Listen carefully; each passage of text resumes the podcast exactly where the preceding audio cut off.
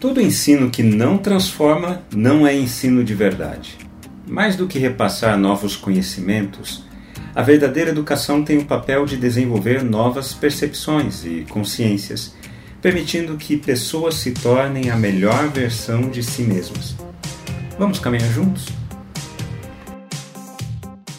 Quando alguém erra, precisa ser corrigido. Essa ideia já está estabelecida em nossa sociedade. O problema é que ainda acreditamos que a punição é a forma mais eficaz de fazer as pessoas mudarem para melhor. O sistema prisional é um desses exemplos. Um dos objetivos das prisões é corrigir maus comportamentos. O problema é que a maior parte das pessoas que entra nas prisões se torna mais aprisionada ainda aos maus comportamentos. Assim é com a religião. Ela tenta libertar as pessoas, exigindo delas um bom comportamento, com promessas de punição aos que não se comportarem de maneira adequada. Em vez de libertarem efetivamente, acabam aprisionando ainda mais esses corações aflitos. Você sabia que dos 10 aos 30 anos de idade Jesus não viveu fora de Israel? Não, ele não esteve na Índia ou no Tibete aprendendo com mestres religiosos iluminados.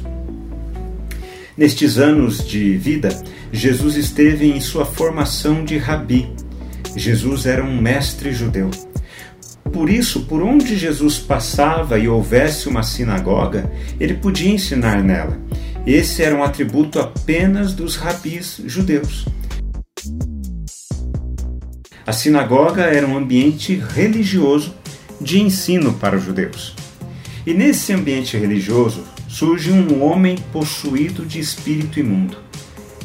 Quantas pessoas estão aprisionadas, mas ainda permanecem em ambientes religiosos? Talvez seja um indicativo de que a religião em si não tem o poder de libertar as pessoas. Interessante é a maneira como o espírito imundo se dirige a Jesus. O que você quer conosco, Jesus Nazareno? Um espírito imundo que se manifesta em um ambiente religioso, fazendo uma pergunta no plural: O que você quer conosco? Parece indicar que, de alguma maneira, espíritos imundos se sentem confortáveis em ambientes religiosos.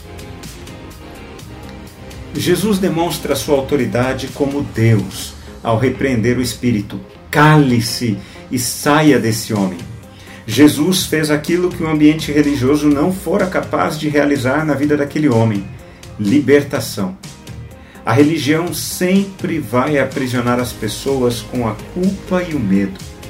A religião mantém as pessoas aprisionadas com o medo da punição eterna. Jesus veio para libertar a cada um de nós, inclusive do aprisionamento que a religião provoca. A grande diferença entre Jesus e a religião é que o ensino de Jesus é evidenciado em sua autoridade.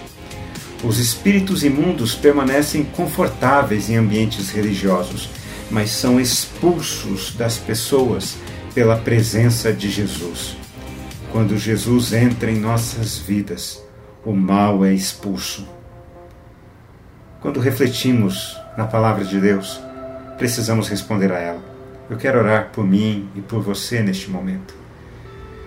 Pai, eu quero agradecer ao Senhor pela libertação total que há em Jesus Cristo. Como diz a Sua palavra, nada pode nos separar do amor de Cristo. Senhor, queremos responder de maneira positiva ao Evangelho, não por culpa ou medo, mas movidos por gratidão a tudo que o Senhor tem feito em nossas vidas. Dá-nos a graça de respondermos positivamente ao Teu amor que liberta e que através de nós pessoas conheçam o teu amor e sejam libertas também, em nome de Jesus. Amém. Forte abraço a você, meu irmão, minha irmã. Nos falaremos no nosso próximo encontro. Até lá.